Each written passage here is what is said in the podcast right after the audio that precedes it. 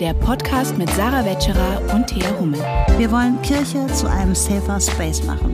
Dafür legen wir den Stachel in die Wunde, Mal mit Gästinnen, mal zu zweit. aber immer mit Herz. Ja, herzlich willkommen zu Stachel und Herz. Schön, dass ihr eingeschaltet habt. Toll, dass ihr da seid und zuhört. Ihr seid bei Stachel und Herz. Ihr habt schon richtig gehört. Ja, alles neu macht der März. Stimmt, das ist die Märzfolge. Ja, und es ist so vieles neu. Nicht nur der Name, die Musik, wie ihr schon gemerkt habt, äh, das Logo. Thea und ich äh, sitzen uns auch leibhaftig gegenüber zur Feier der Real Folge. life. Wir könnten uns berühren, wenn es Corona-konform wäre. Genau, wir nehmen zum ersten Mal seit wirklich vielen, vielen Monaten wieder in Präsenz auf und ähm, das äh, ist Das ist auch der Folge angemessen, weil es ist der Relaunch unseres Podcasts. Also eigentlich bräuchten wir noch Prosecco hier. Eigentlich schon. Es ist auch nämlich eine ganz besondere Gästin heute da, aber dazu später mehr. Ähm, was ist denn noch so neu? Wir haben Naja. ja nicht nur einen neuen Namen. Vielleicht erzählen wir, wie es zu dem Namen kam. Das stimmt.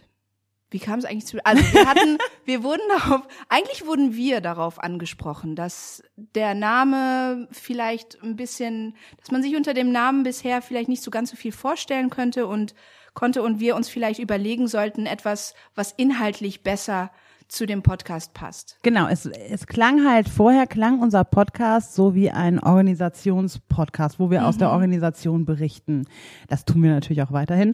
Aber ähm, es ist jetzt eher Stachel und Herz, was was auch mit unseren Inhalten zu tun hat. Denn ihr hört den Podcast ja auch oder vor allem wegen unseren Inhalten. Hoffentlich. Glauben, glauben wir zumindest. ja, und wie das halt so bei den Themen ist, die wir ansprechen, das sind zum Teil unbequeme Themen. Das sind Themen, die wehtun können. Das sind Themen, wo mh, Unbehagen aufkommt und die dazu führen, dass man vieles überdenken muss. Und wir finden es total wichtig, solche Themen anzusprechen und ähm, hoffen, dass sich dadurch unser und euer ähm, ja, Gedankenhorizont erweitert. Und gleichzeitig wollen wir, dass ihr nicht irgendwie frustriert aus der Folge rausgeht und denkt, oh, es ist alles so schlimm, sondern wir wollen auch was fürs Herz. Wir wollen auch, dass es, dass ihr hoffnungsvoll ähm, seid, wenn die Folge vorbei ist. Und wir wollen euer Herz berühren. Also, weil all die Themen über Diskriminierung und so weiter, Rassismus, andere Formen der Diskriminierung, die können wir gar nicht nur mit dem Kopf lösen. Die brauchen auch unser Herz, weil sie emotional sind und auch emotional sein dürfen. Wir stacheln also, wir pieksen, aber wir sind dennoch herzlich und hoffnungsvoll, weil so sind wir eigentlich auch, oder? Eigentlich beschreibt dieser Name eigentlich auch uns Eigentlich als das Person wir. ganz gut. Wir sind stachelig und herzlich zugleich. Und das sieht man eben in unserem Logo. Äh, hoffentlich seht ihr das auch. Und ähm, in unserer Musik habt ihr den Herzschlag gehört. Oh, wir lieben den Herzschlag. Wir lieben den Herzschlag, ja. Ja. Und ähm, ja, wir hoffen, es gefällt euch, denn es gibt noch eine Neuerung Richtig. Je- Bisher gab es uns nämlich einmal im Monat. mit GästInnen. Ja. Aber weil wir eigentlich auch viel zu viel reden, wenn unsere GästInnen da sind, Und auch sehr gerne reden. haben wir uns jetzt auch einfach eine eigene Folge noch gegeben. Also immer am 15. des Monats erscheint eine Folge nur von Thea und mir. Da könnt ihr uns beiden einfach nur beim Loslabern freischnauze. Na, es ist nicht ganz freischnauze. Wir Nee, bereiten nee, das nee. schon vor. Wir bereiten uns vor und wenn ihr ähm, Themenwünsche habt, könnt ihr sie uns auch gerne rückmelden und wir nehmen auch eure Themen auf. Genau. Schreibt uns eine E-Mail, schreibt uns bei Instagram. Ihr erreicht uns. Ihr, genau, ihr findet uns schon. Ihr findet uns. Dann kommen wir vielleicht. Das waren alle, alle neuen Sachen, ne? Na, dann kommen wir doch heute. Jetzt ist es so merkwürdig. Das ist richtig cool. Wir kommen jetzt ähm, zu ähm, dem Gast, zu der Gästin des Tages. Und äh, die heißt, Trommelwirbel, Sarah Wetscherer. Heute reden wir nämlich äh, mit dir, Sarah, äh, rede ich mit dir, Sarah, über dein neues Buch, was am 14. März erschienen ist, was sich schon richtig gut verkauft, wie ich höre. Ja, Und, es ist ähm, Wahnsinn. Schon über die Hälfte der Auflage ist verkauft. Das wow, heißt, wir reden über eine zweite Auflage. Krass, oder? Nach acht Tagen schon. Heftig. Ja, stimmt. Wir nehmen das heute ähm, also acht Tagen nach der nach der Veröffentlichung auf. Das Buch heißt Wie ist Jesus weiß geworden? Mein Traum von einer Kirche ohne Rassismus. Und heute interviewe ich dich dazu und Wow. ich freue mich total. Und nicht nur das. Das Beste daran ist, du wirst aus deinem Buch vorlesen. Du wirst uns ähm, einige Passagen vorlesen, ähm, denn nicht alle, die heute zuhören, können auch zu einem deiner Lesungstermine kommen. Und deswegen ist das eine tolle Gelegenheit, von der Autorin selbst heute einige Ausschnitte zu hören aus dem Buch. Wir werden also Ausschnitte hören und dann werde ich dich da ein bisschen dazu fra- befragen und dann unterhalten wir uns darüber.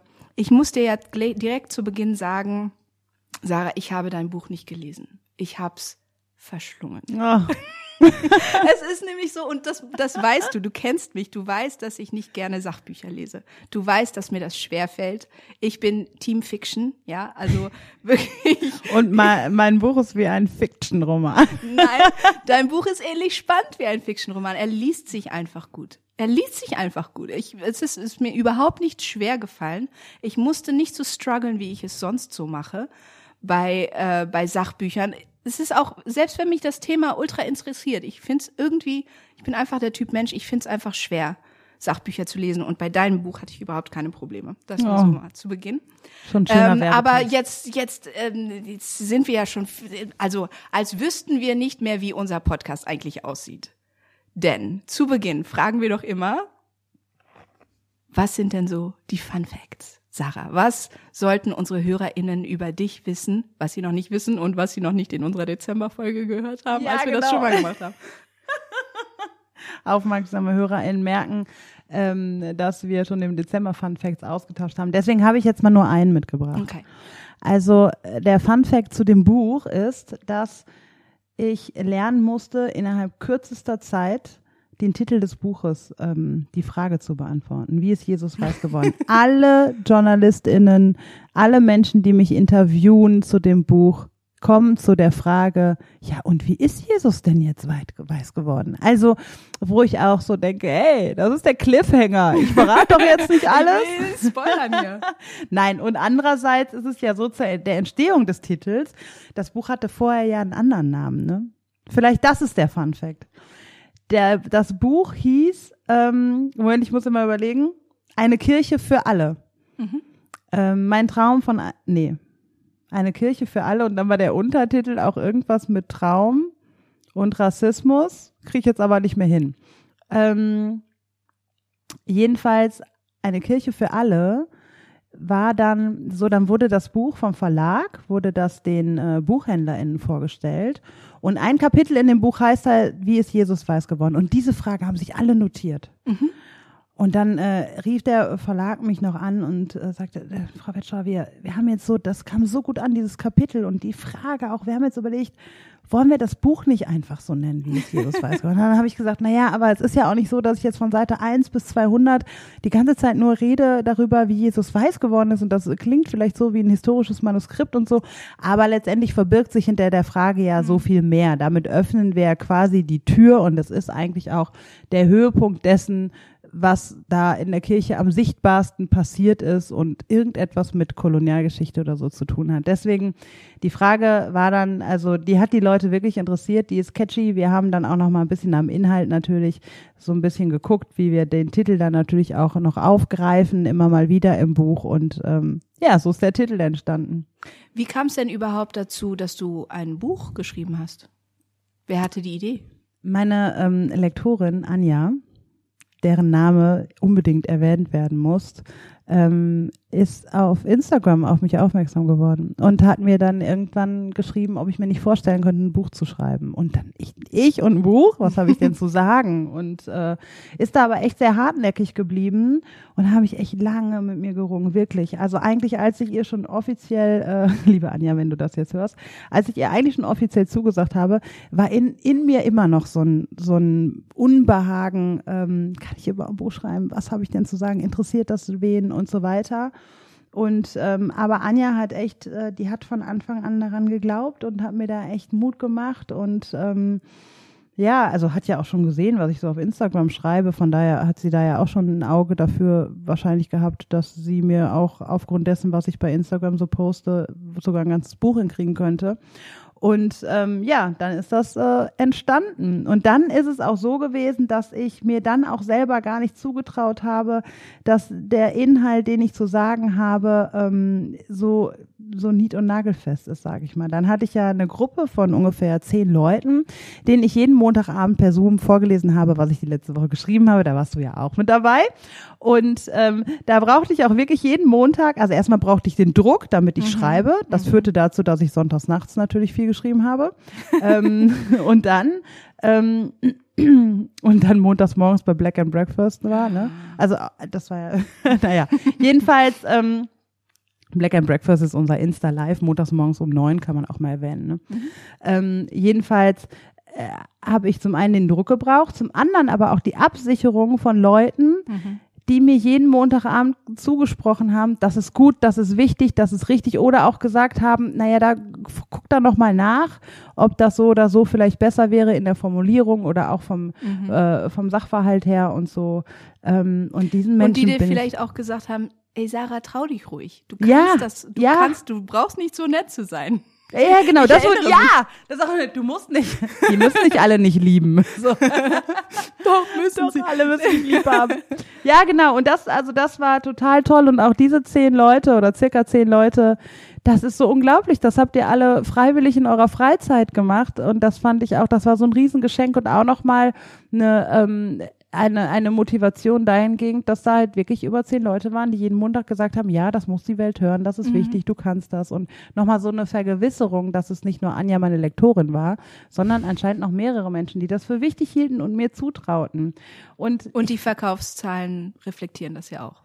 Ja, anscheinend. Ähm, und ähm, ja, und all diese Menschen, die habe ich natürlich in meinen Danksagungen erwähnt, aber eigentlich, also gerade von äh, bei LektorInnen denke ich auch so krass, eigentlich müssen die auch irgendwo äh, äh, dann noch mehr im Buch erwähnt werden, weil das ja auch so ein krasser Job ist, ne? mhm. ne? Also ähm, ja, und auch ihr zehn Leute, ihr ähm, müsstet eigentlich auch viel präsenter noch vorne mit erwähnt werden, aber so haben wir das jetzt. Ihr seid erwähnt und äh, ihr habt auf ewig meinen Dank und ähm, das ist toll, nicht alleine unterwegs zu sein, wirklich. Das ist ein Riesengeschenk. Ja, danke, dass du noch ein bisschen mehr erzählt hast jetzt auch zu dem Entstehungsprozess, weil das ist vielleicht auch ein bisschen ungewöhnlich, dass eine Autorin direkt so schon so eine Leserschaft von Anfang an mit auf ihrem Weg mitnimmt. Das finde ich nochmal ganz interessant, wie du das gemacht hast. Und ähm, das Interessante ist, dass das eigentlich so ein bisschen mehr aus deiner Unsicherheit entstanden ist, aber eigentlich echt schön ist, dass das dann auch so ein partizipativer Prozess ist. Aber ähm, kommen wir vielleicht schon mal direkt zu der ersten Lesung. Ich muss nämlich sagen, dass ich ähm, total berührt war. Ich kenne dich ja ein bisschen, ne? Wir kennen uns. Bisschen. Wir kennen uns ein bisschen. Vieles ähm, von den persönlichen Sachen, die du oder biografischen Sachen, die du in dem Buch geschrieben hast, kan kannte ich, wusste ich schon von dir. Andere wissen das nicht, aber ich habe auch vieles gelernt und ich war wirklich beeindruckt davon und ich fand es auch sehr mutig, wie wie ja, wie offen du darüber geredet hast, wie du das, äh, wie du dich mitgeteilt hast und deine aus deiner Biografie erzählt hast, aus aus deiner Kindheit, aus deinem Eltern- oder Großelternhaus und äh, aus deiner Familie. Ja, und ähm, das hat mich wirklich sehr berührt und ich fand das total ähm, krass, das zu lesen, auch welche Probleme du mit dem Begriff Migrationshintergrund hast und warum das für dieser äh, Begriff für dich auch problematisch ist. Deswegen freue ich mich, dass du jetzt dazu auch noch ein bisschen lesen wirst. Mein Migrationshintergrund.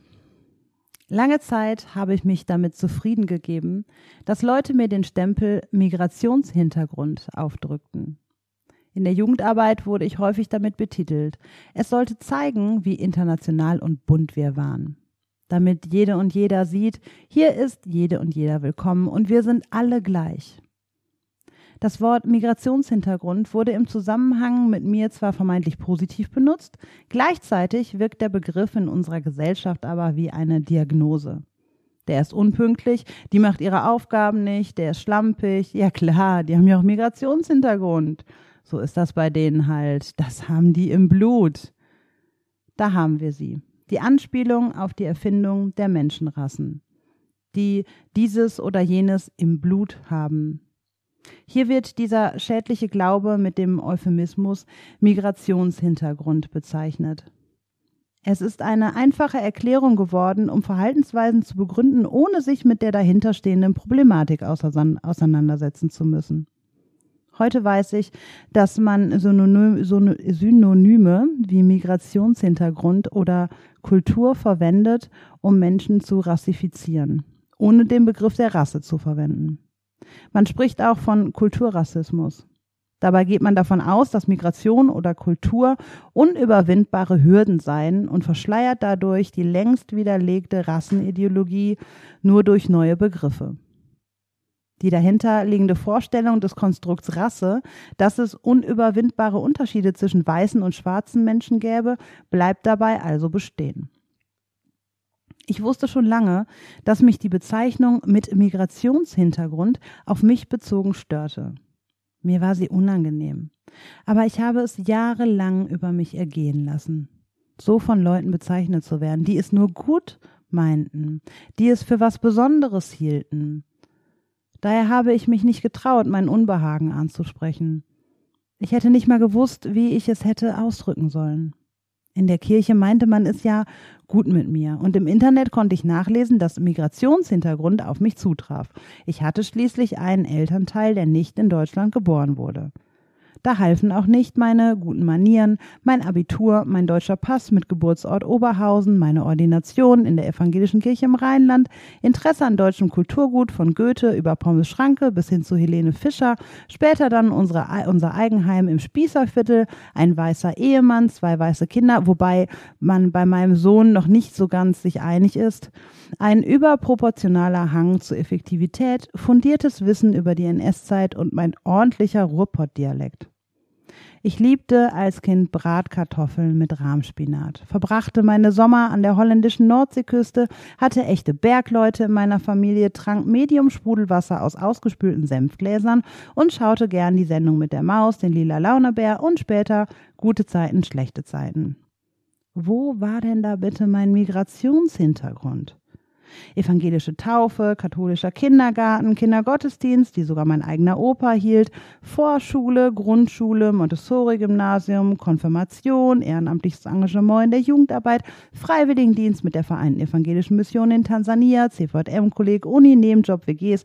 Wenn es den deutschen Lebenslauf gäbe, ich würde viele Kriterien erfüllen. Was aber zum richtigen Deutschsein fehlt, ich bin nicht weiß.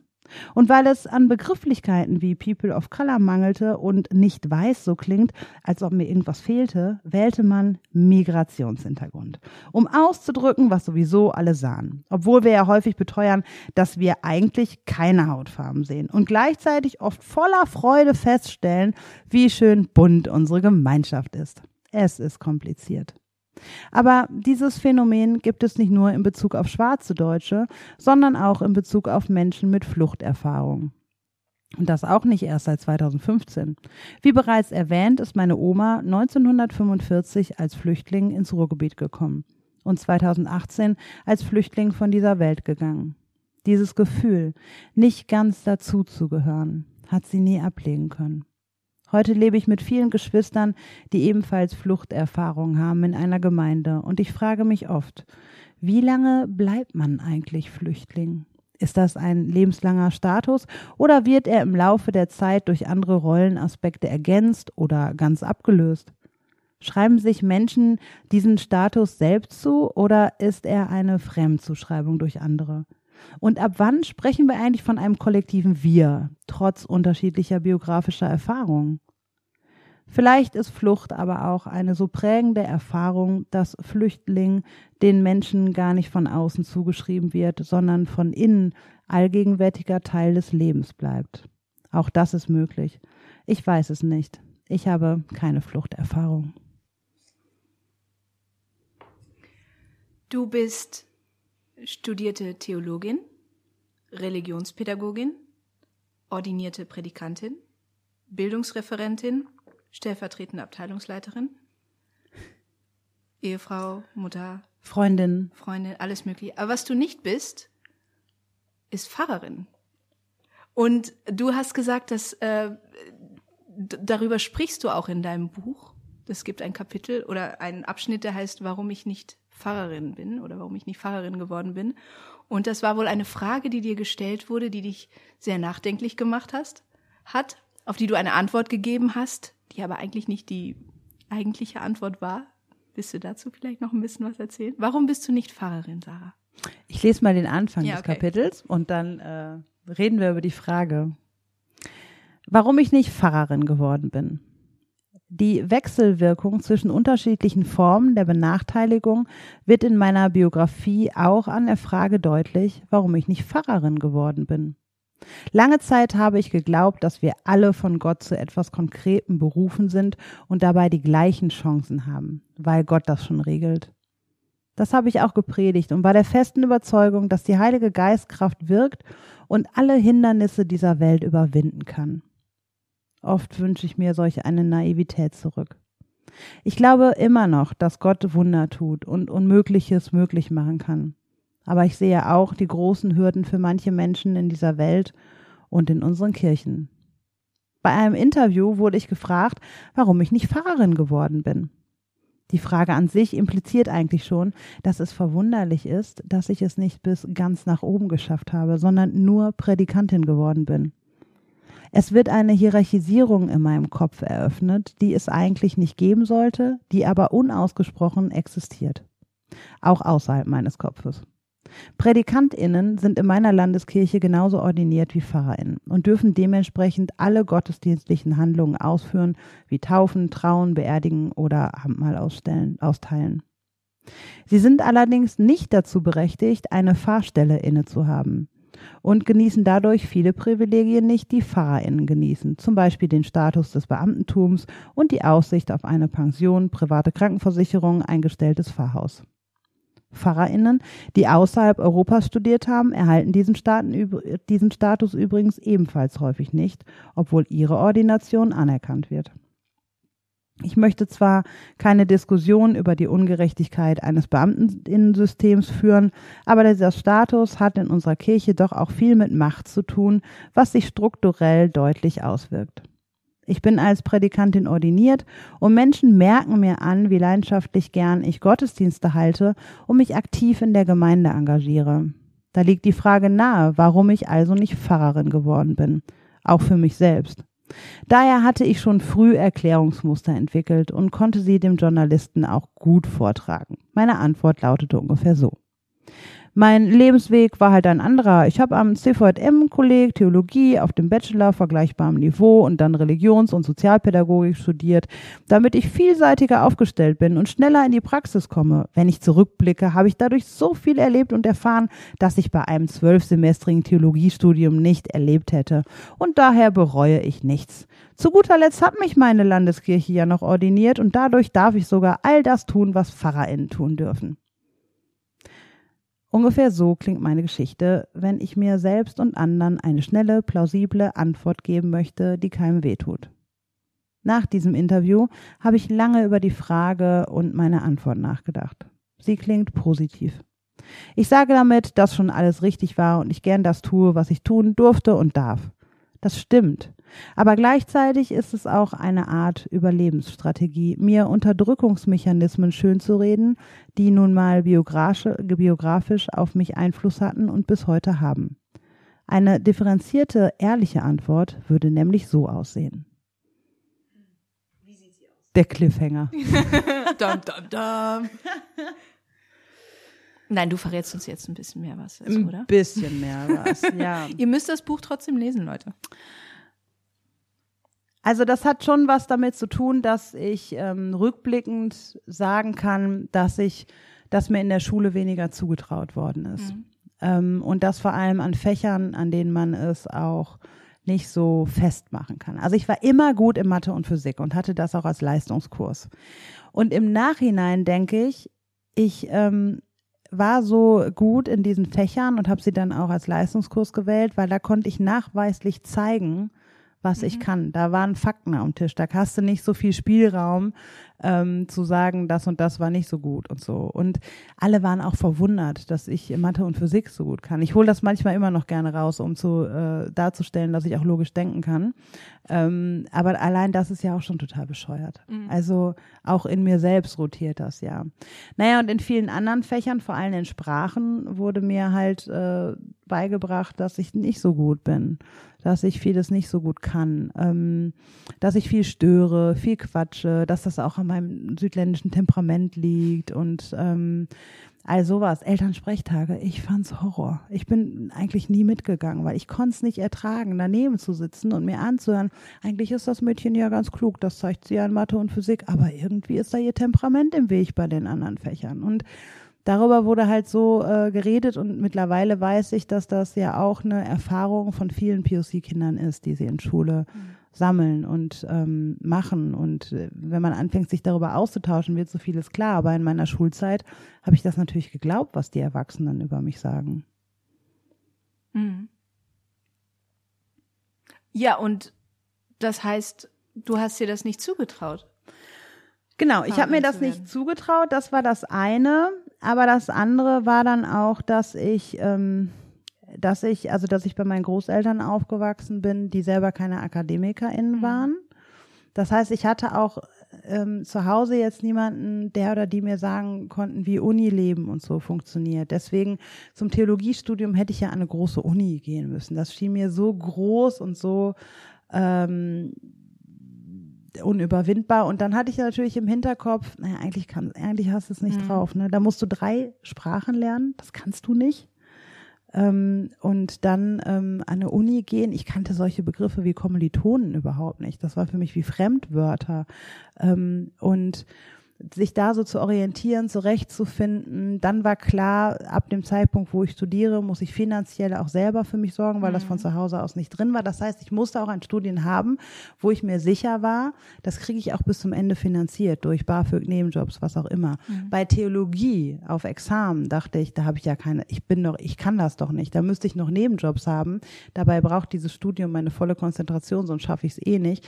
Ähm, und es ist überhaupt nicht gesagt, dass ich das in der Regelstudienzeit schaffe. Was mache ich denn am Ende des Studiums, wenn ich dann keine Finanzmöglichkeiten mehr habe? Und das war, das hat viel zu große Angst ausgelöst. Und PfarrerInnen, die ich bis dato kannte, die waren weiß, in meinem Umfeld mehrheitlich männlich, das ist nicht überall so.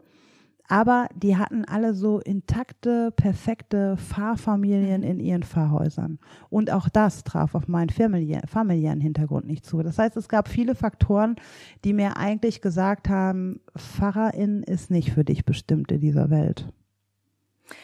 Wir beide sprechen ja gerne über den Begriff Imposter-Syndrom oder HochstaplerInnen-Syndrom. Ne?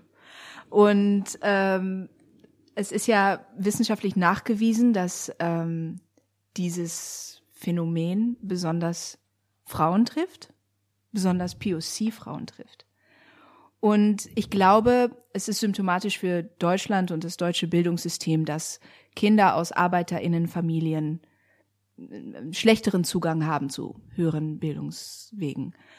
Ähm, aber nun warst du nicht nur Kind einer ArbeiterInnenfamilie, sondern auch noch POC.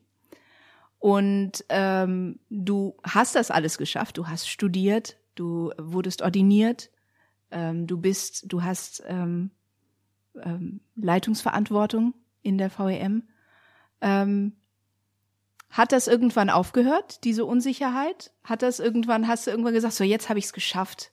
Jetzt habe ich es allen bewiesen. Jetzt habe ich allen bewiesen, dass ich nicht nur Physik kann, sondern dass ich auch studieren kann und ähm, dass ich ähm, in einer Organisation auch Karriere machen kann?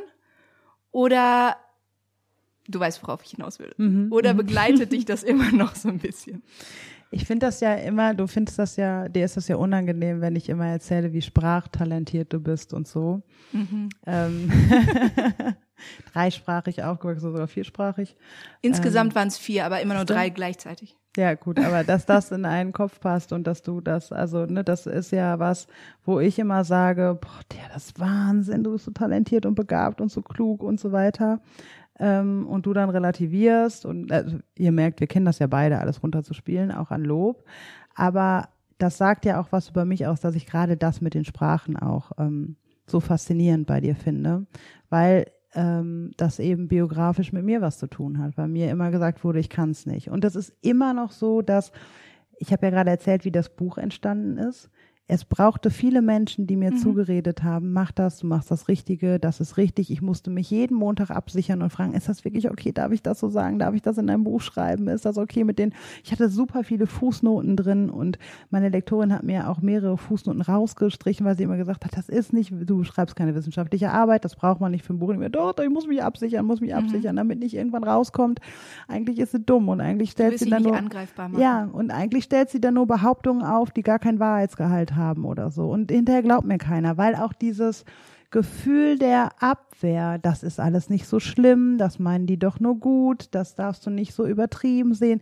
Das sind Stimmen, die sind natürlich in meinem Kopf. Und auch damit dann verbunden der Gedanke, das ist alles mein Problem, das liegt an mir, das liegt gar nicht am System. Ich bin hier falsch. Ich bin wirklich zu temperamentvoll, um in der Schule aufzupassen. Ich bin wirklich nicht sprachbegabt. Ich habe es einfach nicht drauf. Ich kann nur Mathe und Physik und vielleicht auch nur, weil die Lehrer mich so gern haben oder weil sie Mitleid mit mir haben oder sowas oder was weiß ich. Also ähm, aber das ist alles was, was sich äh, fortführt im Leben und was ich immer noch kenne. Also wir arbeiten hier in einer internationalen Organisation. Jedes Mal vor, wenn ich irgendwo einen englischsprachigen Vortrag machen muss, was jetzt auch nicht super selten vorkommt, dann schlafe ich die Nacht davor nicht gut. Also das ist, weil ich da, ich habe immer noch meine Englischlehrerin vor Augen, die mir die die Hände über den Kopf zusammenschlägt. So, die werde ich auch nicht los. Die meinen es ja nur gut. Die Absicht ist ja eine gute. Ich möchte jetzt so ein bisschen eine Überleitung machen zum Thema Kirche. Also eine Sache möchte ich vielleicht noch, weil du das vorhin auch erwähnt hast. Ähm, das fand ich auch eine, einen sehr interessanten Ausschnitt aus deinem Buch, ähm, wo du über die Theologie als Wissenschaft gesprochen hast. Und ähm, wie, äh, wie, also wie Theologie zu einer Wissenschaft wurde. Ja, also das, wo, wo, wo Spiritualität keinen Raum hat, nicht wirklich, ja, wo es darum geht, wo es um Objektivität geht und äh, und ja Wissenschaftlichkeit und was eigentlich an sich ja schon irgendwie so ein bisschen absurd ist, weil es äh, ja um eine Glaubenssache geht bei dem Ganzen. Aber ich glaube, ähm, das lässt auch häufig gerade bei diesem eurozentristischen Blick auf Theologie und Kirche häufig nicht so viel Raum für Gefühle. Wenn wir jetzt mal mhm. über Gefühle sprechen. Also wir, du hast gesprochen über deine Gefühle, dass du nicht gut genug warst oder dass, ähm, dass du das alles nicht verdient hast. Ähm, dass man, ja, das ist ja Imposter Syndrome, dass man, dass du jede Zeit entlarvt werden könntest als inkompetent. Obwohl du all diese Sachen geschafft hast, obwohl du dich immer wieder bewiesen hast. Ähm, und obwohl du auch immer die, wieder diese Rückmeldung bekommst, nicht nur von deinen FreundInnen, ähm, dass du, dass du gut genug bist, nicht nur gut genug, sondern richtig gut. Und ähm, und auch in der Kirche, wo es um Glaube geht und äh, idealerweise auch um, um Spiritualität und Gefühle und um Liebe, das sind auch alles Gefühle. Ähm, ist es häufig so, wenn es dann um unbequeme Themen wie Rassismus geht, dass man sagt, ja, man darf da nicht so emotional rangehen. Du darfst das nicht so persönlich nehmen. Das war nicht so gemeint. Ja, also auf der einen Seite werden die Gefühle runtergespielt und gesagt, äh, sieh es doch mal objektiv. Und auf der anderen Seite merkst du ja auch in der, innerhalb deiner Gemeinde, innerhalb der Bildungsveranstaltungen, die du machst, innerhalb der Seminare, die du leitest, dass die Leute oft sehr emotional reagieren. Sich so sehr schnell angegriffen fühlen, auch persönlich angegriffen fühlen. Ja, dieses Rassismus, das, das sind doch Nazis. Das bin doch nicht ich. Ich bin doch ein guter Christ. Ich bin doch eine gute Christin. Und ähm, selbst wenn man ihnen sagt, okay, du bist vielleicht nicht, Rass nicht ein Rassist, aber das, was du sagst, diese Stereotype, die du wiedergibst. Das ist rassistisch. Selbst darauf reagieren die Leute sehr allergisch. Ähm, du liest jetzt noch einen äh, Abschnitt, wo es um Gefühle geht. Was fürs Herz. Also zu dem Abschnitt muss ich ein bisschen noch auch kurz ausholen, bevor ich lese, Mhm. weil es gibt zwei Abschnitte, da geht es um der erste, also ein Kapitel geht um die ähm, Zerbrechlichkeit von weißen Menschen, die du gerade geschrieben hast, wenn sie sich mit Rassismus auseinandersetzen. Ähm, und ich lese jetzt aus dem Abschnitt, der darauf folgt, nämlich äh, was macht es eigentlich mit People of Color in einer weißen Kirche, so dass ich auf beide Seiten in Anführungsstrichen, wenn man es so will, ähm, das Augenmerk gelegt habe. Das Kapitel, was dem vorausgeht, da nehme ich die Gefühle weißer Menschen auch wirklich ernst und in den Blick. Das finde ich auch so. Ich finde, das ist auch ganz, ganz wichtig, weil ähm, Rassismus uns alle geprägt hat. Wir sind alle betroffen davon. Deswegen finde ich es auch ähm, schwierig, nur darüber zu reden, dass wir als POCs von Rassismus betroffen sind. Alle Menschen sind von Rassismus betroffen, auch weiße Menschen. Weiße Menschen sind bevorteilt durch Rassismus. POCs, schwarze Menschen sind benachteiligt durch Rassismus. Ausgesucht hat sich diese Rolle in dieser Welt, aber kein Mensch. Und es ist schwer, das zu erkennen.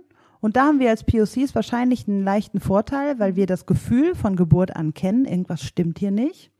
Und für uns die Auseinandersetzung mit Rassismus eher dadurch ein Befreiungsakt ist, weil wir endlich Worte haben, weil wir endlich wissen oder merken, das war nicht nur mein Problem. Es gibt ein, es gibt ein kollektives Bewusstsein. Es gibt andere Leute, die haben ähnliche Erfahrungen gemacht in weißen Dominanzgesellschaften und so weiter. Ähm, und weiße Menschen häufig aber schockiert sind und auch wirklich getroffen und verletzt sind, weil sie merken, wie rassistisch sie geprägt sind und wie lange sie dafür kein Gespür und kein Gefühl hatten. Und beides ist schmerzlich. Und das ist mir total wichtig, auch für den Dialog in der Kirche. Und mit dieser Vorrede rede ich dann jetzt aber doch äh, von meinem, ich glaube, es ist sogar mein Lieblingskapitel, das überschrieben ist mit People of Color in einer weißen Kirche. Und das ist mein Lieblingskapitel nicht, weil ich dadurch jetzt irgendwie sagen will, wie schlecht es uns geht.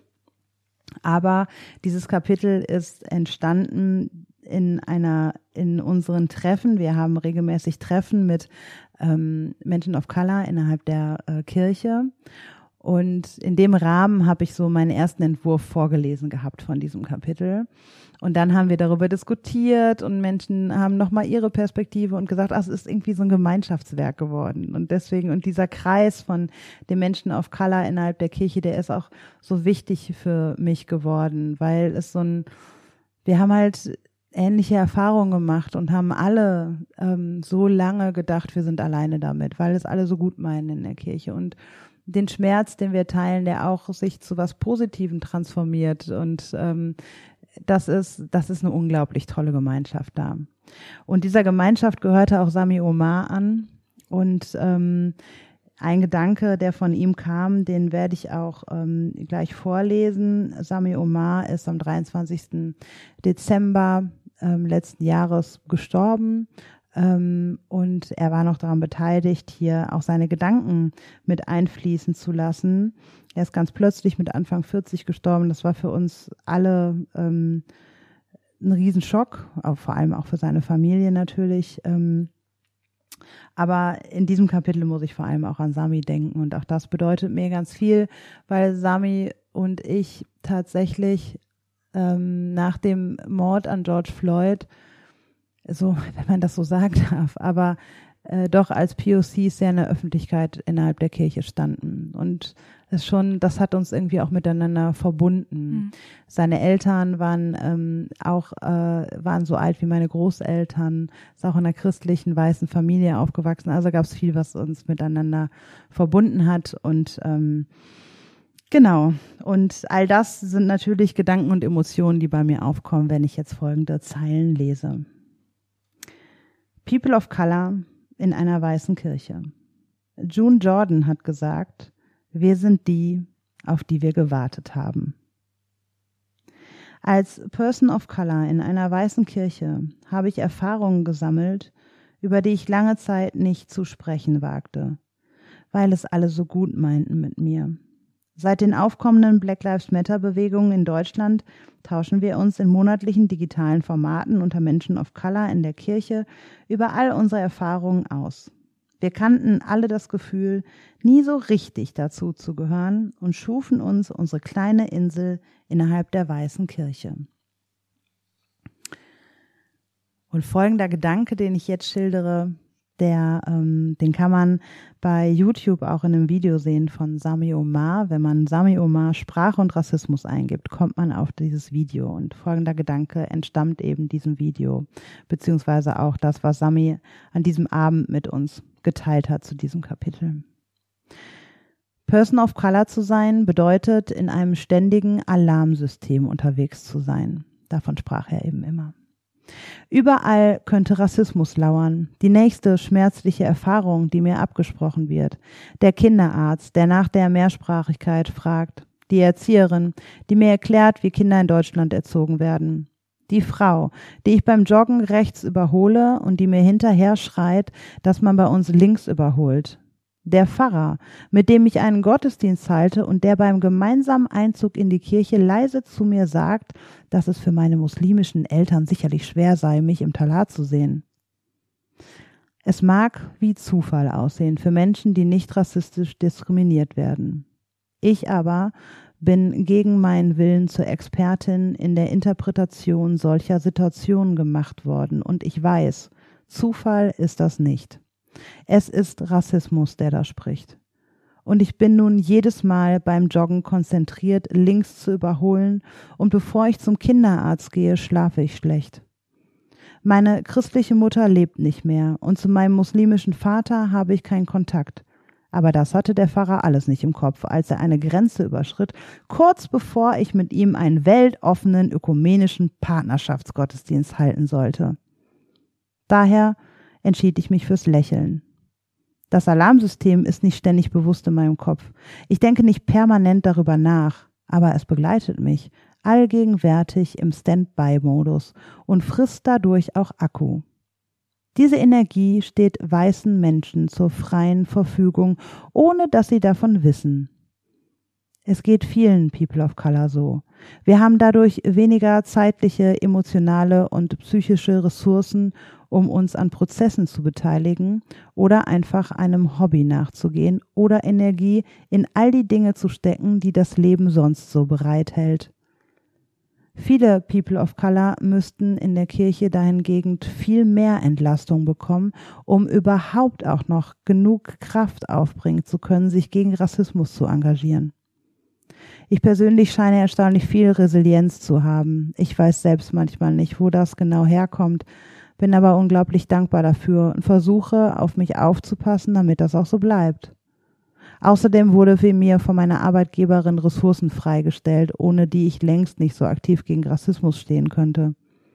Diesen Segen wünsche ich meinen POC-Geschwistern auch häufig wenn wir uns über Erfahrungen austauschen und sie erzählen, wie oft sie wieder schweigen mussten, weil einfach keine Kraft vorhanden war. Sie würden nicht zu ihrer eigentlichen Arbeit kommen und ihr Leben bewältigt kriegen, wenn sie sich diesem Stress aussetzen würden, indem sie Rassismus ansprechen. Ja, da geht es vor allem darum, wie es für POC so ist, in einer Sami hat mal das Wort Schneelandschaft benutzt, weißt du noch? Mhm. ähm, ja, du sprichst ja auch in dem Buch darüber und belegst das ja auch mit Zahlen, wie das ist, wenn man so in der Innenstadt unterwegs ist und so die deutsche Gesellschaft sieht, wie sie, wie sie wirklich ist und ähm, was für eine Riesendiskrepanz da zu der mehrheitlich weißen in Anführungsstrichen Volkskirchen äh, besteht. Ne? Und das, das ist ja manchmal auch ein bisschen das Problematische, wenn man versucht, ähm, die Rassismuserfahrungen, die POC in der Kirche machen, zu vergleichen mit Diskriminierungserfahrungen von Frauen. Denn ähm, POC sind häufig alleine in ihrer Position in der Kirche. Wenn sie überhaupt in der Gemeinde vertreten sind, äh, ist es viel, noch viel seltener, dass sie zum Beispiel im Presbyterium sitzen oder in einem anderen Leitungsgremium. Und wenn sie dann dort sind, das ist ja auch deine Erfahrung häufig, dann sind sie die Einzigen. Sie wissen nicht, habe ich jetzt hier Backup? Kann ich das jetzt ansprechen? Ähm, wird, werden die anderen mich dafür angreifen oder werden sie mich in Schutz nehmen? Werden sie sich auf meine Seite stellen? Und äh, ja, du sprichst von diesem, von diesem Alarmsystem. Ne? Du bist ständig, immer ist da so ein unterschwelliger Stresslevel. Der dazu führt, dass ähm, das Herz von Martin Luther King Jr., als er mit 39 Jahren starb, in der, ähm, in der Obduktion seines Herzens stellte man fest, dass sein Herz im Zustand eines 60-Jährigen war. Hm. Und auch das ist ja kein, kein Zufall. Es gibt äh, viele AktivistInnen, schwarze afroamerikanische Frauen, die sehr früh gestorben sind. Ähm, und auch das sind alles, also dieser Stresslevel ist ja nicht nur, nicht nur gestresst sein, mhm. sondern kann letztendlich auch zum Tod führen. Ja, hat langfristige Folgen für die, nicht nur die psychische, sondern auch die körperliche Gesundheit. Ne? Ja, danke. Ähm, es gibt einen Satz, der ist mir sehr in Erinnerung geblieben, den habe ich unterstrichen, ähm, weil du gerade über die Menschen gesprochen hast und wie es für POC in der Kirche ist. Aber wenn wir jetzt mal uns die Kirche selber anschauen, da gibt es einen Satz in deinem Buch, ähm, da steht, der Rassismus steckt in unseren Kirchen wie Asbest in den Wänden. Der, der Satz hat mich sehr berührt, weil ich musste halt daran denken, also ich bin jetzt keine, keine Expertin, aber ich weiß, dass wenn es Asbest in einem Gebäude gibt, dann ist das eine schlimme Sache. Und es ist sehr, sehr, sehr aufwendig, Asbest zu entfernen aus einem Gebäude. Man muss quasi das ganze Haus auseinandernehmen. Man muss es richtig entkernen. Man muss ähm, richtig was machen. Man muss was an dem Ist-Zustand, also wir haben ja jetzt ganz viel über den Ist-Zustand gesprochen, richtig was verändern. Man muss die Wände rausreißen. Man muss das Dach erneuern. Und ich glaube, daher kommt auch so ein bisschen diese Abwehrhaltung, den viele haben, äh, wenn es darum geht, Rassismus in der Gesellschaft, aber auch vor allem Rassismus in der Kirche anzusprechen, weil sie denken, boah krass, wenn das so tief in uns drin steckt, in uns als Menschen, in in unserem System, in unserer Kirche, in, unseren Hierarchie, in unserem Hierarchiedenken, in, in unseren Glauben. Partnerschaften, in unserem Glauben auch.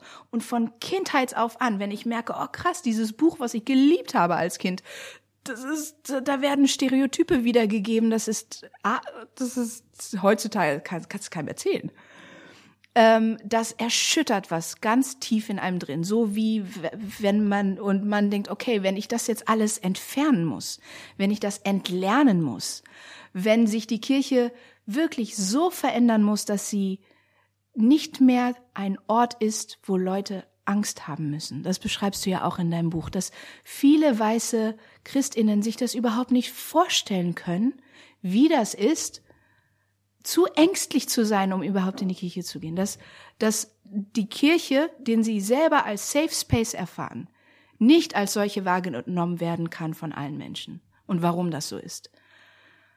Und dann denkt man sich, oh krass, wenn man, wenn wir jetzt diesen Asbest entfernen müssen, wenn wir das Haus, das Haus Gottes, jetzt entkernen müssen. Alles muss zum Erliegen kommen.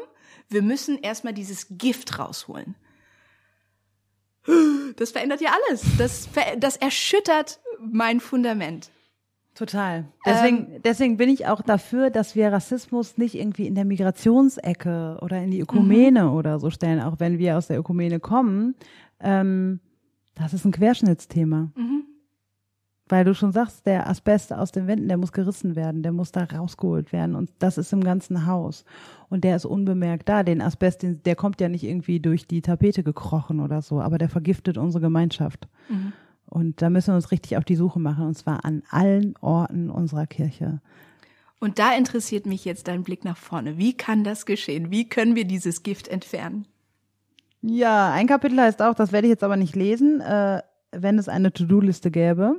Das ist ja so, weißt du, bei allen Seminaren, überall wo ich bin, ähm, kommt so am Ende die Frage, so Frau Wetscherer. Und jetzt nochmal so.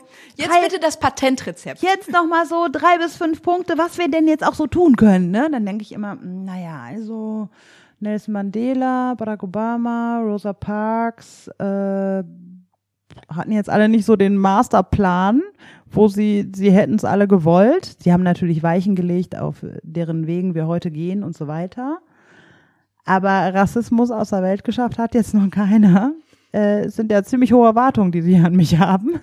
Ähm, also so. Und 500 Jahre Vorgeschichte, Genau. die sich vielleicht nicht mal so eben mit einem Seminar, mit einem Genau, das handeln wir jetzt. lösen Genau, lassen. das handeln wir jetzt in anderthalb Stunden ab ähm, und dann ähm, können wir auch weitermachen, uns wieder mit anderen Themen beschäftigen.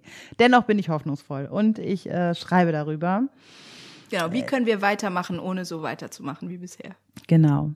Der Blick nach vorne. Und da fange ich an mit einem Zitat der indischen Schriftstellerin und politischen Aktivistin Arundhati Roy, die da sagt, eine andere Welt ist nicht nur möglich, sie ist auf dem Weg. Vielleicht werden viele von uns nicht hier sein, um sie zu begrüßen. Aber an einem ruhigen Tag, wenn ich ganz genau hinhöre, kann ich sie atmen hören. An müden Tagen wünsche ich mir manchmal, dass ich nie angefangen hätte, mich mit Unterdrückungsmechanismen auseinanderzusetzen. Ich denke in diesen Momenten, mein Leben wäre so viel einfacher, wenn ich einfach mitspielen und lächeln würde. Das kann ich aber nicht. An hoffnungsvollen Tagen höre ich die neue Welt atmen. Und das treibt mich an, nimmt mich in die Verantwortung und zaubert mir ein breites Grinsen ins Gesicht, wenn ich daran denke, wie viel Potenzial da ist. In meiner Gemeinde gibt es Menschen, die den Teil Ich glaube an die heilige christliche Kirche im Glaubensbekenntnis nicht mitsprechen. Vielleicht denkst du, ich gehöre dazu? Auf keinen Fall. Ich glaube sowas von an eine heilige christliche Kirche. Ohne diesen Glauben könnte ich nicht jeden Morgen wieder aufstehen und meinen Beitrag zu leisten versuchen, damit dieser Glaube irgendwann mehr und mehr sichtbar wird. Daher predige und schwärme ich von Gott der Ewigen, die die Welt verändern kann, der alle Machtverhältnisse dieser Welt auf den Kopf gestellt hat, indem er als Kind in der Krippe zu uns kam. Die Ewige, die uns ihre Gnade in so vielen Momenten in der Bibel sichtbar werden lässt. Jesus, der auf Menschen zugegangen ist, die unterdrückt wurden. Die Heilige Geistkraft, der ich so viel zutraue, dass ich es mir selbst nicht mal vorstellen kann. Davon war ich bereits als Kind fasziniert und bin bis heute begeistert. Dieser Glaube lässt mich immer und immer wieder weitermachen. Mit meinem Gott will ich mich fortlaufend weiterentwickeln, mich korrigieren lassen und ungute Dinge, Gesellschaft, Kirche und Menschen verändern.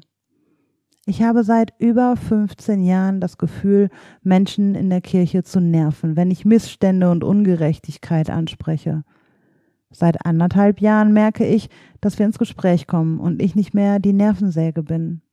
Gespräche, die ich heute in der Kirche führe, waren vor fünf Jahren noch undenkbar und galten als übertrieben.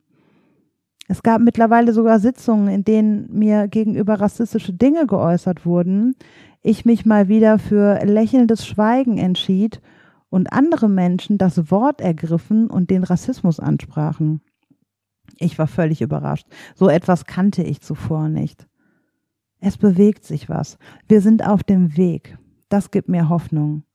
Ich habe keinen anderen Ort, an dem ich so sehr hänge und glaube wie die Kirche. Ihre Grundpfeiler, die Ideen des Anfangs sind eigentlich die besten Voraussetzungen, um eine antirassistische Kirche zu sein. Wir müssen das Beste aus ihr wieder hervorholen und sie mitgestalten und verändern. Veränderung ist möglich und es hat sich so viel verändert im letzten Jahrhundert und in den letzten Jahrzehnten weltweit, in Deutschland und auch in unseren Kirchen. Frauen dürfen in Deutschland erst seit 100 Jahren wählen. Der Bundestag verabschiedete die Ehe für alle im Oktober 2017. Viele evangelische Landeskirchen erkannten die Ehe für alle bereits vorher als gleichwertig zur heterosexuellen Trauung an. In den 1990er Jahren war es aber noch undenkbar gewesen, dass ein schwules Ehepaar im Pfarrhaus lebt. Seit 2019 wird Transgeschlechtlichkeit von der WHO nicht mehr als psychische Störung klassifiziert. Im September 2021 wurde erstmals eine Transperson Bischof in der lutherischen Kirche der USA. Papst Franziskus ist der erste gebürtige Nicht-Europäer im Papstamt seit dem 8. Jahrhundert. Das alles war möglich, weil es Menschen gab, die Veränderung wollten und sich für sie eingesetzt haben. Es sind der Wille und der Glaube vieler Menschen, die es anders tun wollen. Es sind der Mut und die Bereitschaft, das Kreuz auf sich zu nehmen. Bei den weltweiten Protestbewegungen Black Lives Matter, Me Too und Fridays for Future gingen zahlreiche Christinnen auf die Straße, weil sie aus ihrem Glauben heraus davon überzeugt waren, das Richtige zu tun. Diese Bewegungen sind tiefgreifend, organisch und dadurch im positiven Sinne nicht kontrollierbar – der Blick ist geschärft dafür, dass etwas schief läuft und es wird händeringend nach Antworten gesucht, wie es nun besser laufen kann. Es gibt kein einfaches Allheilmittel und keine leichten Antworten, aber der Wille ist da, Fehler sich nicht wiederholen zu lassen. Mit all diesen Menschen unterwegs zu sein in unseren Kirchen, gibt mir richtig Hoffnung. Die Lebenswirklichkeit der Menschen of Color hat so viele weiße Menschen so lange nicht interessiert. Und plötzlich hören sie uns zu, folgen mir deswegen auf Instagram und lesen dieses Buch. Kirchen, theologische Fakultäten, kirchliche Kitas und PfarrerInnen wollen Antirassismus-Trainings. Die Buchhandlungen stellen selbstverständlich Bücher über Rassismus in ihre Regale und in den Mainstream-Medien wird über kritisches Weißsein gesprochen. Das ist wie ein Wunder. Eine andere Kirche ist nicht nur möglich, sie ist auf dem Weg. An einem ruhigen Tag, wenn ich ganz genau hinhöre, kann ich sie atmen hören. Was bleibt? Die Hoffnung. Veränderung bedeutet gleichzeitig auch immer ein Abschied von Vertrautem. Eine neue Welt ohne Rassismus und Unterdrückung macht Menschen auch Angst. Es nimmt uns Sicherheit wenn etwas nicht kontrollierbar ist. Wir wissen ja nicht, was kommt. Ich kann mir eine Welt ohne Rassismus nicht mal vorstellen. Das klingt so absurd, ist aber tatsächlich so. Rassismus steckt so tief in uns drin. Wir müssen auf unserem Weg so viel erstmal verlernen. Wir müssen uns immer wieder daran erinnern, dass Rassismus keine natürlich angeborene Reaktion auf Menschen anderer Hautfarbe ist, sondern eine Ideologie, die im Interesse von weißen Menschen geschaffen wurde. Eine Kirche ohne Rassismus liegt außerhalb meiner Vorstellungskraft. Es ist aber für uns Gläubige völlig normal, an etwas zu glauben und uns für etwas einzusetzen, das außerhalb unserer Vorstellungskraft liegt, oder? Gott liegt auch außerhalb meiner Vorstellungskraft. In unseren Gottesdiensten bitten wir, und der Friede Gottes, der höher ist als all unsere Vernunft, bewahre unsere Sinne und Herzen. Das Geheimnis der Auferstehung ist ein Geheimnis, auf das wir dennoch hoffen. Unser christlicher Glaube basiert darauf, ganz zu sterben, alles loszulassen, um auferstehen zu können. Niemand weiß schlussendlich, wie das Reich Gottes aussehen wird, und dennoch predigen wir es. Sogar im Bewusstsein, dass es unsere Vorstellungskraft übersteigt. Daher schließen wir unsere Predigten häufig mit den Worten, dass der Friede Gottes höher ist als all unsere Vernunft. Wir versuchen trotzdem daran zu glauben und danach zu leben, individuell und als Gemeinschaft. Ich bin mir sicher, dass sich unsere Gesellschaft und auch unsere Kirchen weiter und noch schneller weiterentwickeln werden als bereits in den vergangenen Jahrzehnten. Allein, dass wir uns so intensiv mit Rassismus auseinandersetzen, wird einen Unterschied machen. Ich bin mir sicher, dass die vielfältige Repräsentation von Menschen, Familienformen und Normen im Kinderzimmer meiner Kinder einen Unterschied machen wird in unserem Bewusstsein als erwachsene Personen. Ich saß letztens mit meiner Tochter im Auto und wir hörten die musikalische Lesung Das Leben ist nicht schwarz-weiß von Judy Bailey und Patrick DePool. In einem Teil geht es darum, dass unsere eurozentrische bzw. deutsche Sicht uns beigebracht hat, dass der Hund Wow Wow macht. In anderen Teilen dieser Welt macht der Hund allerdings Ham Ham, Hong Hong oder Gaff Gaff. Meine Tochter fand das total interessant. und realisierte mit fünf Jahren, dass Wow Wow nur unsere Interpretation des Hundes ist. Die Wahrheit aber allein liegt beim Hund. Sie wurde in dem Moment auf die Spur gebracht, dass der eigene Horizont nicht die ganze Welt erklärt, sondern nur die eigene Welt. Ich hingegen musste 20 Jahre alt werden, um nach Tansania zu gehen und zu entdecken, dass das Normal des Hundes und vielerlei anderer Dinge nur unsere Interpretation ist. Meine Tochter schien mir in dem Moment 15 Jahre voraus zu sein und Dinge bereits in ihrem Kinderkopf anders zu lernen, ohne sie jemals verlernen zu müssen. Diese kleine Begebenheit auf einer längeren Autofahrt stimmte mich unglaublich hoffnungsvoll dass wir die nachfolgende Generation in einem Ausmaß prägen können, wie es uns kaum vorstellbar ist. Dadurch verändern wir so viel mehr als das Hier und Jetzt. Es bewegt sich was. Wir sind auf dem Weg und die junge Generation oder ja, das kann uns hoffnungsvoll stimmen. Es ist das erste Buch zum Thema Rassismus und Kirche ever. und es ist äh, und das der letzte Abschnitt in dem Buch hatte die Überschrift zum Schluss bleibt die Liebe.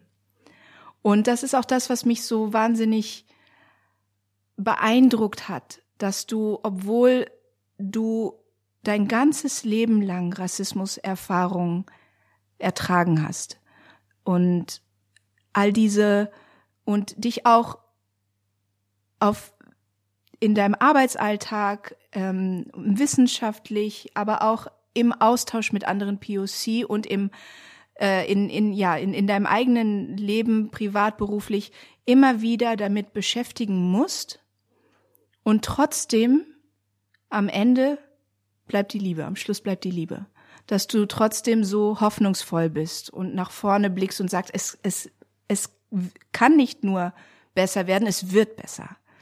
Und deswegen ähm, schließt dein Buch auch, das erste Buch zum Thema Rassismus und Kirche, schließt auch mit einem Ausschnitt aus der Bibel. Das höchste Gebot der Bibel ist das Doppelgebot der Liebe. Liebe Gott und deinen Nächsten wie dich selbst. Von der radikalen Selbstliebe und Selbstfürsorge spricht auch Audre Lorde, die sich seit Jahrzehnten gegen Rassismus einsetzte. Die Liebe ist ein zentraler Punkt ihrer Arbeit. Und die Liebe ist ein zentraler Punkt in der Bibel. Wenn wir Selbstliebe nicht mehr von Hierarchien abhängig machen, können Hierarchien aufgehoben werden. Wenn wir Selbstliebe nicht mehr von außen definieren lassen, können wir ganz anders Liebe ausstrahlen und weitergeben. Wenn es weniger um uns selbst und mehr um unsere Nächsten geht, hätten wir manche Hürden überwunden im Kampf gegen Rassismus. Es klingt so simpel, aber diese Gedanken waren schon bei Paulus revolutionär und sie berühren bis heute mein Innerstes wenn ich in 1. Korinther 13 von der Liebe lese, die alles überwinden kann. Wenn ich in den Sprachen der Menschen und Engel redete, hätte aber die Liebe nicht, wäre ich dröhnendes Erz oder eine lärmende Pauke. Und wenn ich prophetisch reden könnte und alle Geheimnisse wüsste und alle Erkenntnis hätte, wenn ich alle Glaubenskraft besäße und Berge damit versetzen könnte, hätte aber die Liebe nicht, wäre ich nichts. Und wenn ich meine ganze Habe verschenkte und wenn ich meinen Leib opferte, um mich zu rühmen, hätte aber die Liebe nicht, nützte es mir nichts. Die Liebe ist langmütig. Die Liebe ist gütig. Sie eifert sich nicht, sie prahlt nicht, sie bläht sich nicht auf. Sie handelt nicht ungehörig, sucht nicht ihren Vorteil, lässt sich nicht zum Zorn reizen, trägt das Böse nicht nach. Sie freut sich nicht über das Unrecht, sondern freut sich an der Wahrheit. Sie erträgt alles, glaubt alles, hofft alles, hält allem stand. Die Liebe hört niemals auf. Prophetisches Reden hat ein Ende, Zungenrede verstummt, Erkenntnis vergeht. Für jetzt bleiben Glaube, Hoffnung, Liebe, diese drei. Doch am größten unter ihnen ist die Liebe. Und der Friede Gottes, der höher ist als all unsere Vernunft, bewahre unsere Sinne und Herzen in Jesus Christus. Amen. Sarah Wetscheras Buch Wie ist Jesus weiß geworden? Mein Traum von einer Kirche ohne Rassismus ist erschienen im Patmos Verlag und erhältlich überall dort, wo es Bücher gibt. Liebe Sarah, vielen lieben Dank. Danke für das Gespräch. Und euch, liebe HörerInnen, danke, dass ihr dabei wart und bis zum nächsten Mal. Tschüss. Tschüss. Dies war ein Podcast der Vereinten Evangelischen Mission. Wir hoffen, die heutige Folge hat dir gefallen und zum Weiterdenken und Nachfragen angeregt. Falls ihr Fragen an uns habt oder uns Feedback geben wollt, freuen wir uns sehr darüber. Schreibt uns auf Instagram oder ganz klassisch per E-Mail an podcast.vemission.org. Weitere Informationen findet ihr auf www.rassismusundkirche.de. Mit dem Podcast wollen wir dazu beitragen, Kirche zu einem sichereren Ort zu machen. Daher versuchen wir, unterschiedliche Perspektiven hörbar zu machen und wissen gleichzeitig, dass wir nie alle Perspektiven abbilden können. Wenn ihr das für eine gute Idee haltet und uns darin unterstützen wollt, schreibt über uns auf euren Social-Media-Kanälen oder lasst uns eine Bewertung bei Spotify oder iTunes da. Danke für eure Unterstützung, fürs Reinhören und vor allem für all die Menschen, die den Podcast inhaltlich und persönlich mit Beiträgen bereichern. Bis dahin mit den besten Grüßen von der VEM aus Wuppertal.